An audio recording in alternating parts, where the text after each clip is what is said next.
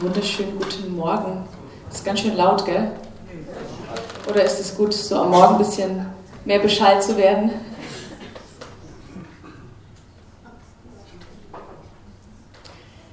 Mein Thema heißt heute, der Vater lädt dich ein an seinen Tisch. Gottes Wort ist Geist und nicht einfach nur Buchstabe. Und wir können die Bibel lesen oder wir können die Bibel in uns aufnehmen. So, auswendig lernen, super, dass man das richtig so in das Hirn bekommt und auch ins Herz, dass dir das nie wieder verloren geht. Wunderbar. Aber wenn ich nur auswendig lerne und es nur im Kopf habe und ich das nicht in mich aufnehme, also das nicht mit dem Geist auch erfasse, mit dem Geist sozusagen lese oder mit dem Geist esse oder trinke, dann habe ich was verpasst. In Johannes 1, da heißt es, Johannes 1, 11 bis 14, wer das mitlesen mag, er kam in sein Eigentum, also Jesus, aber die Seinen nahmen ihn nicht auf. Allen aber, die ihn aufnahmen, gab er Macht, Kinder Gottes zu werden. Allen, die an seinen Namen glauben. Und da ist es ganz wichtig, dieses Wort aufnahmen, so viele ihn aber aufnahmen. Da steht nicht, so viele aber von ihm hörten oder vom Hörensagen vernommen haben oder irgendwie ähm, wussten, der ist in Israel unterwegs, sondern so viele ihn aufnahmen. Und Jesus ist das fleischgewordene Wort. Also ich muss das Wort aufnehmen. Nicht den Buchstaben an sich, sondern das Wort.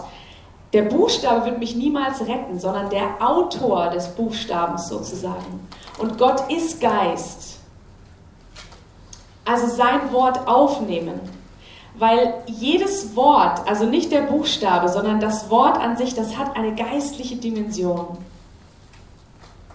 Und das ist so fantastisch. Und es war für mich irgendwie jetzt so in den letzten Tagen und Wochen so ein neues Aha-Erlebnis, eine neue Offenbarung dass wenn ich ein Wort lese, fast wurscht, was es ist, dann steckt dahinter eine richtige geistliche Dimension. Weil Gott, Gottes Wort ist Geist. Ist nicht nur Buchstabe, es ist Geist. Also da ist eine richtige Dimension, eine Realität, eine geistliche Realität. Zum Beispiel, wenn es im Psalm 23, Vers 5 heißt, du bereitest vor mir einen Tisch im Angesicht meiner Feinde, du salbst mein Haupt mit Öl und schenkst mir voll ein, dann ist es nicht einfach nur nett und ermutigend, sondern da steckt eine geistliche Realität dahinter. Das, was ich da lese, du bereitest vor mir einen Tisch, ist Realität. Glaubst du das? Das ist absolut real. Und nur weil, wir, weil unsere Augen das nicht sehen können, hier die physischen Augen, deswegen tun wir uns oft so schwer, das wirklich zu glauben. Aber wenn es da steht, dann hat Gott nicht einfach nur gedacht, ach Mensch, was können wir denn Nettes irgendwie den Menschen sagen, damit die mal schöne Gefühle kriegen? Das ist absolut wahr und wahrhaftig und eine geistliche Realität, eine Wahrheit. Und ich erzähle das wahrscheinlich heute noch 117 Mal. Macht nichts, danke. Weil das ist so, das ist so tief. Und dann liest du einfach nur, du bereitest. Und dann kannst du eigentlich schon mal aufhören. Und jetzt stellst du dir vor, der Vater im Himmel, Gott höchstpersönlich, bereitet dir einen Tisch. Den gibt's, den gibt's wirklich. Den Tisch, den gibt's wirklich. Der David hat diesen Psalm geschrieben, da saß der nicht im Palast am Feuerchen mit einer Tasse Kaffee und einem Schnitzel, sondern der hat es geschrieben in einer absoluten bedrohten Bedrohungssituation, auf der Flucht. Dem ging es gar nicht gut. Und der hat was erlebt, der hat was gesehen, der hat was gespürt, was komplett über das hinausging, was seine physischen Augen gesehen haben. Und was er in der Realität, die wir so einfach sehen, was er da erlebt hat. Er hat einen Einblick gehabt in eine Realität, die nicht für unsere Augen ist, sondern nur für unseren Geist. Und deswegen konnte er das schreiben. Ich glaube kaum, dass der irgendwo in der Wüste oder irgendwo da so in der Einöde saß und sich überlegt hat, boah, was ist denn jetzt eigentlich das Gegenteil von Scheiße und von Wüste? Ach, stimmt, ein gedeckter Tisch. Nein, ganz bestimmt nicht. Er hatte eine Offenbarung von Gott. Er hatte eine Offenbarung von dieser geistlichen Realität. Und der hat es gesehen, der hat es gespürt, der ist vielleicht genau dahin gegangen, weil er hat gesagt, wow, da ist dieser Tisch, da ist dieser gedeckte Tisch. Gott höchstpersönlich nimmt sich Zeit und er deckt den Tisch für mich. Also allein dieses Du bereitest, da kann man wahrscheinlich eine Woche lang irgendwelche Seminare und, und Erlebnispredigten machen. Du bereitest, der Vater höchstpersönlich bereitet dir einen Tisch. Und jeder hat einen Tisch von uns zu Hause. Jeder kann sich vorstellen, so ein gedeckter Tisch. Das ist schön. Und ein gedeckter Tisch, wenn ich weiß, Gott ist großzügig, Gott ist verschwenderisch, dann ist es nicht irgendwie ein Scheibchen Brot und diese kleinen abgepackten Bütterchen, sondern da ist es, wow, da ist es überschwänglich, da ist es voll, da ist es reich, da riecht es vielleicht gut, da schmeckt es gut. Du bereitest einen Tisch für mich, für mich, im Angesicht meiner Feinde. So, wenn ich an diesem Tisch bin, wenn ich in dieser Gegenwart Gottes bin, wenn ich einfach mich einladen lasse an diesen Tisch, dann ist diese Gegenwart so stark wie so ein, wie so ein Schutzwall oder wie so eine Schutzhülle. Und die Feinde, alles, was dich angreifen will, sei es Entmutigung, sei es Enttäuschung, seien es schlechte Gedanken, seien es negative Worte, negative Rede in dir oder von außen, die kommt da nicht ran. Das ist wie so, weiß ich nicht, wie so ein Science-Fiction-Film, du sitzt halt unter so einer Glocke und die ganzen bösen Feinde, die stehen da hoch, schwer bewaffnet um dich rum und die kommen nicht an dich ran. Die schauen blöd. Und du musst nicht kämpfen. Du sitzt an diesem Tisch. Und du musst dich nicht verteidigen. Du musst gar nichts machen, außer da sein.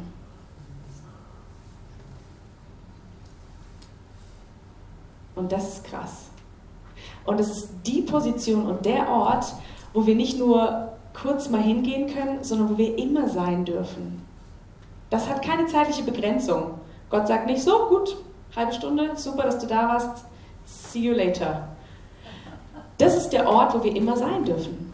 Das ist der Ort, den Gott für dich hat, für mich hat, wo ich permanent sein darf und eigentlich sein muss, weil an diesem Tisch werde ich satt da ist kein Mangel. Da wird all das in mir gestillt und gefüllt, was eben sonst nicht gestillt und gefüllt wird.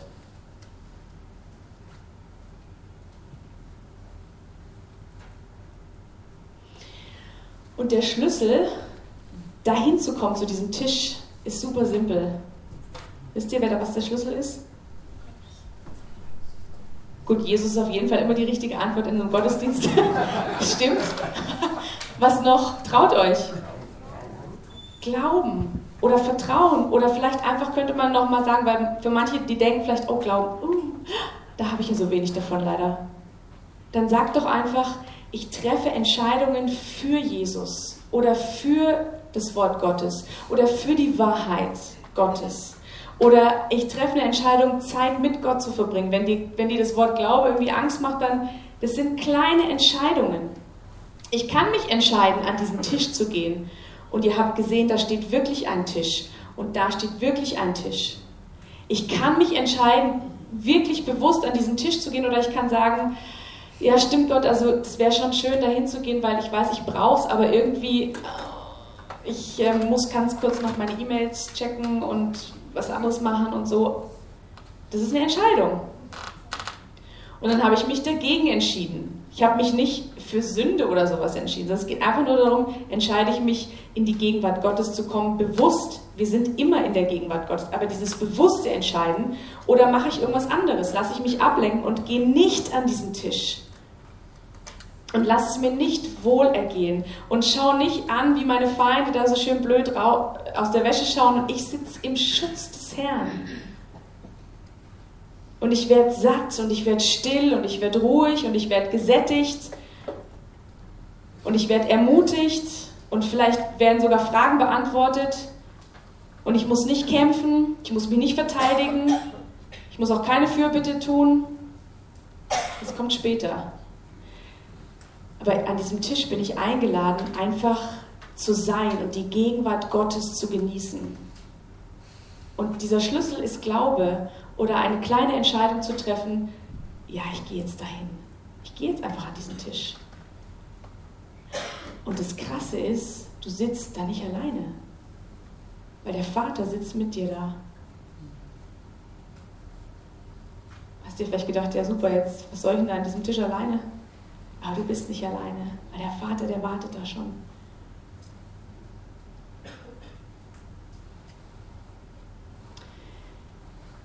Du bist eingeladen, so wie du bist. Genauso wie du jetzt bist, bist du eingeladen. Jesus weiß, was du heute Morgen getan hast. Er weiß, was du letzte Woche getan hast. Er weiß, was du letzten Sommer getan hast. Er weiß es und er sagt, ich lade dich ein. Du bist so wertvoll, so wie du bist. Und du bist so wertvoll, dass du nicht so bleiben musst, wie du bist. Aber komm zu mir, ich lade dich ein an meinen Tisch.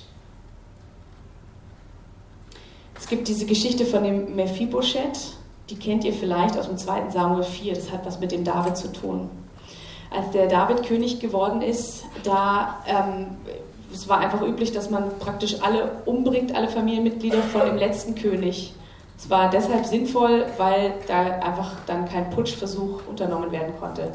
Grausig, klar, wir finden das nicht in Ordnung, die wahrscheinlich damals auch nicht, aber es war so, weil es war wichtig, um diese Königsherrschaft von dem neuen König zu stärken.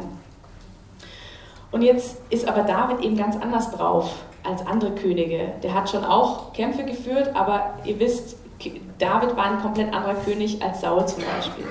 Und in 2 Samuel 4 heißt es, auch hatte Jonathan, der Sohn Sauls, einen Sohn, der war lahm an beiden Füßen. Er war nämlich fünf Jahre alt, als die Kunde von Saul und Jonathan aus Jesrael kam. Die waren da gestorben. Und seine Amme hatte ihn aufgehoben und war geflohen.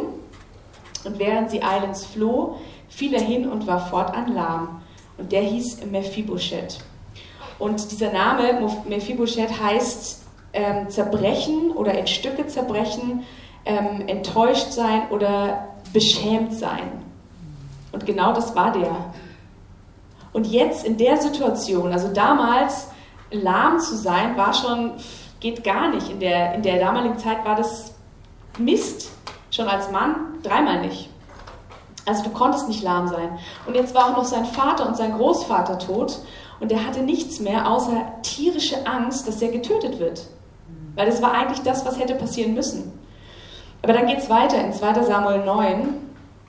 Und David sprach, ist noch jemand übrig geblieben von dem Hause Sauls, dass ich Barmherzigkeit an ihm tue, um Jonathans willen? Es war aber ein Knecht vom Hause Saul, der hieß Ziba, den rief David zu sich. Und der König sprach zu ihm, bist du Ziba? Er sprach, ja, dein Knecht. Der König sprach, ist da noch jemand vom Hause Sauls, dass ich Gottes Barmherzigkeit an ihm tue? Ziba sprach zum König, es ist noch ein Sohn Jonathans da, lahm an den Füßen. Der König sprach zu ihm, wo ist er? Ziba sprach zum König, siehe, er ist in Lodabar, im Hause Machirs des Sohnes Amiels. Da sandte der König David hin und ließ ihn holen von Lodabar aus dem Hause Machias, des Sohnes Amiels. Als nun Mephibosheth, der Sohn Jonathans, des Sohnes Sauls, zu David kam, fiel er auf sein Angesicht und huldigte ihm.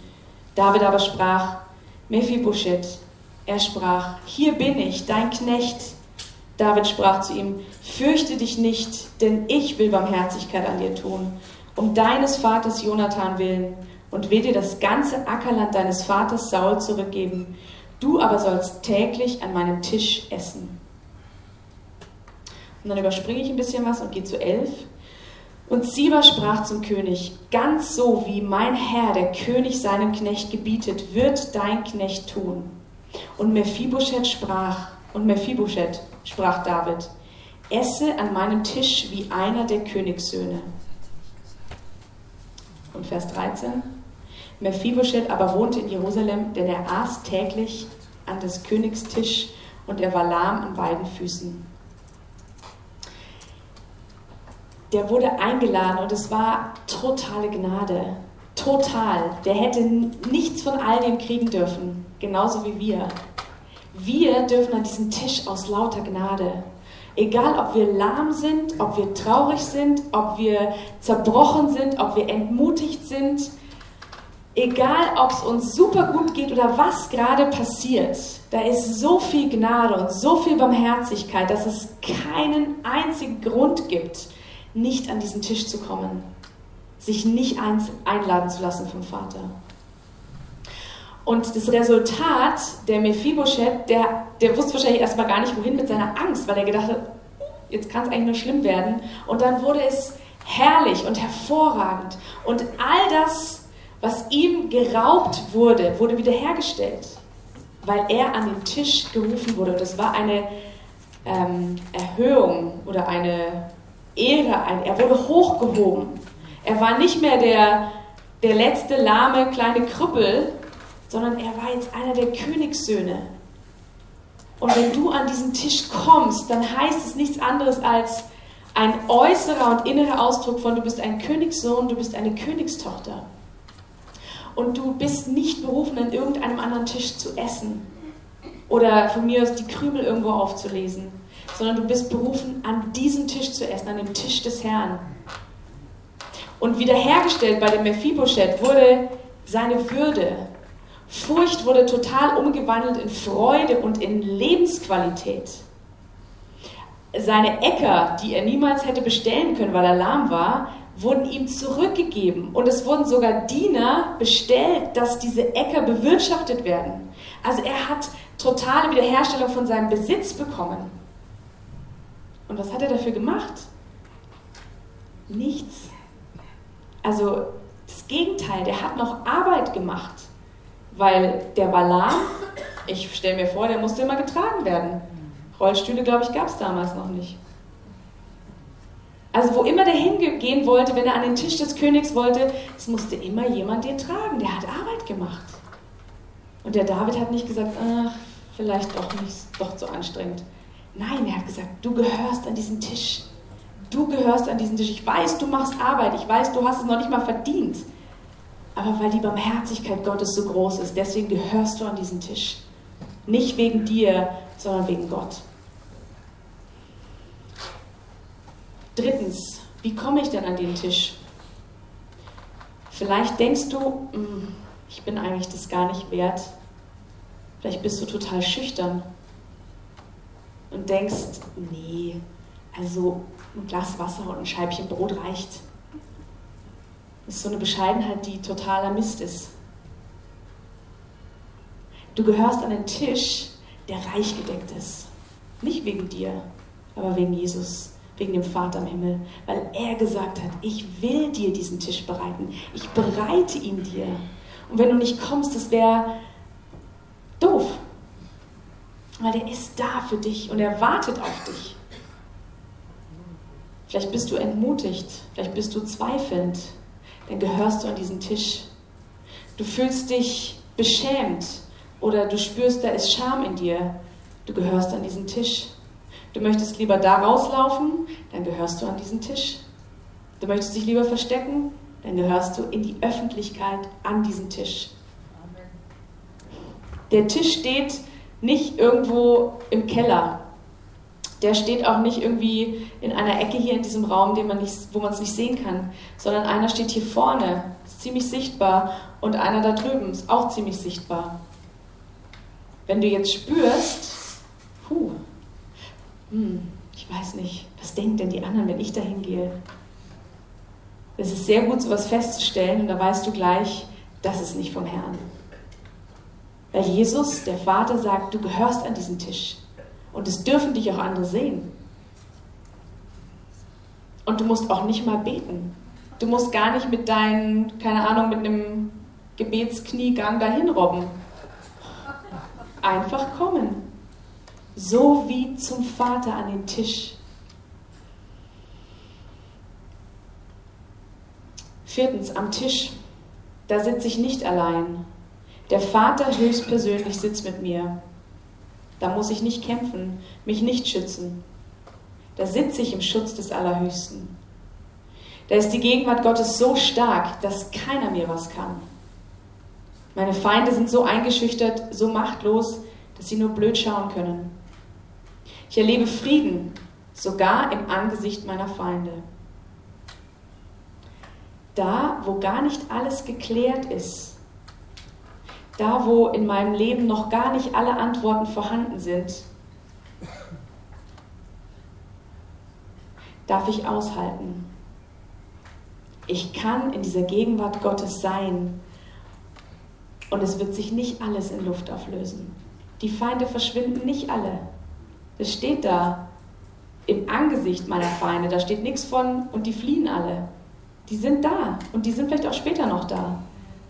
Aber das macht gar nichts, weil du wirst so gestärkt und so satt und so mit Frieden erfüllt und so mit Stärke Gottes erfüllt, dass du ganz anders wieder diesen Feinden gegenübertreten kannst. Dass diese Feinde dir keine Angst machen müssen, sondern du weißt, der, der in dir ist, ist stärker als der, der in der Welt ist. Amen.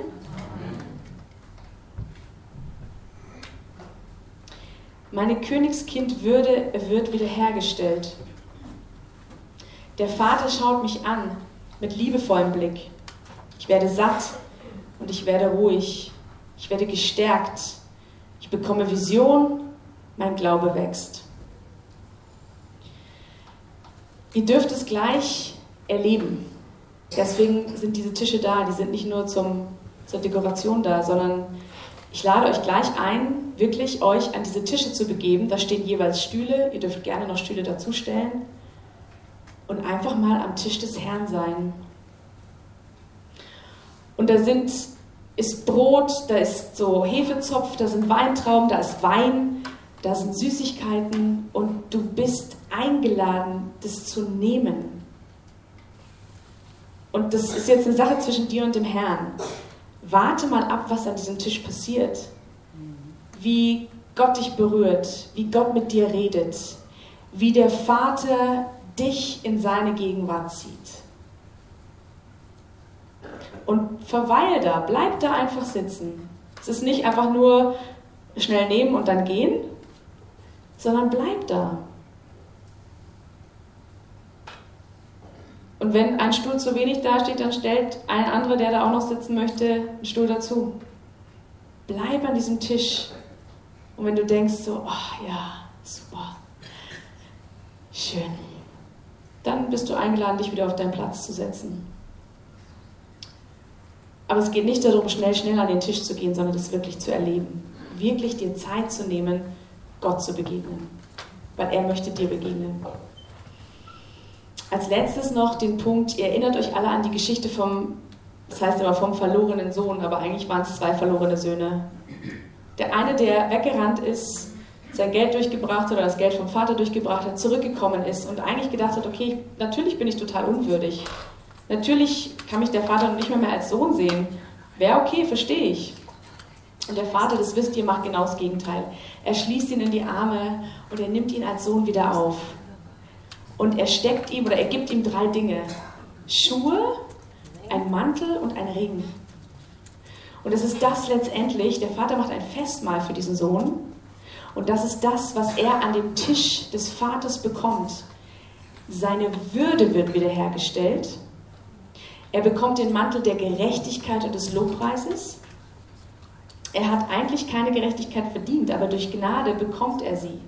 Und den Mantel des Lobpreises, weil die, die, die Beziehung zum Vater wiederhergestellt ist, die Anbetung ist wiederhergestellt. Und er bekommt Autorität, das ist der Ausdruck von den Schuhen, er bekommt Autorität, wieder im Namen des Vaters zu handeln. Weil er ist wieder Sohn, er ist kein Knecht oder irgendwas anderes, sondern er ist wieder Sohn. Und diese Sohnschaft, diese Würde ist wiederhergestellt. Und Sohnschaft, das heißt, das ist nicht für Männer alleine gedacht, sondern Sohn heißt ein rechtmäßiger Erbe. Kein angenommenes Kind, kein Knecht, kein was auch immer, sondern wir sind Söhne. Und das fällt uns vielleicht ein bisschen schwer, uns Frauen, also Töchter. Aber wenn Sohn in der Bibel heißt, heißt es immer ein rechtmäßiges Kind, ein rechtmäßiger Erbe. Und das bist du in Jesus Christus. Und wo auch immer du vielleicht die Gerechtigkeit dir abhanden gekommen ist oder du gar nicht mehr glaubst, dass du Gottes Gerechtigkeit bist oder dass er dich gerecht sieht oder dass du irgendeinen Mantel des Lobpreises anhaben kannst, dass die Beziehung zu Gott, dass da, dass da keine Trennung ist. Das heißt, in Jesus, da gibt es keine Trennung. Ich bin in Christus und da gibt es keine, keine Trennung. Da kann mich nichts mehr trennen von, von Jesus, von seiner Liebe. Vielleicht kriegst du heute eine neue Würde, eine neue Autorität, dass du wieder weißt, so, wow, in Christus, da habe ich Autorität. Und ich kann gehen und ich bin gesandt. Was auch immer du erlebst heute, was auch immer du erlebst an diesem Tisch, das muss nichts Einmaliges sein. Das ist vielleicht jetzt eine Initialzündung. Aber ich lade dich ein, dass du das zu Hause machst. Oft fällt uns das leichter, wir ähm, das, was in der Bibel als Bild beschrieben ist, dass man das in die Realität umsetzt, dann fällt uns es leichter zu glauben und auch zu erleben. Mit dem Tisch ist es nur sehr einfach gewesen. Aber da steckt so viel dahinter, weil Gott dir begegnen möchte an diesem Tisch.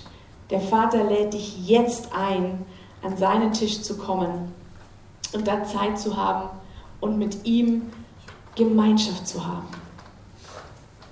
Und wirklich nimm dir Zeit und erwarte, dass Gott dich berührt. Erwarte, dass Gott redet. Vater, ich danke dir einfach für diese Zeit, Herr. Ich danke dir jetzt, dass du jeden Einzelnen kennst und liebst und jeden Einzelnen in deine Gegenwart ziehst. Dass jeder Einzelne bei dir so willkommen ist und dass jeder Einzelne wirklich wertvoll ist. Und ich danke dir, Herr, dass du jetzt mit deinem Geist jedes Herz berührst, jeden Geist berührst, jeden Körper berührst. Danke für das, was wir mit dir erleben dürfen. Danke, Jesus.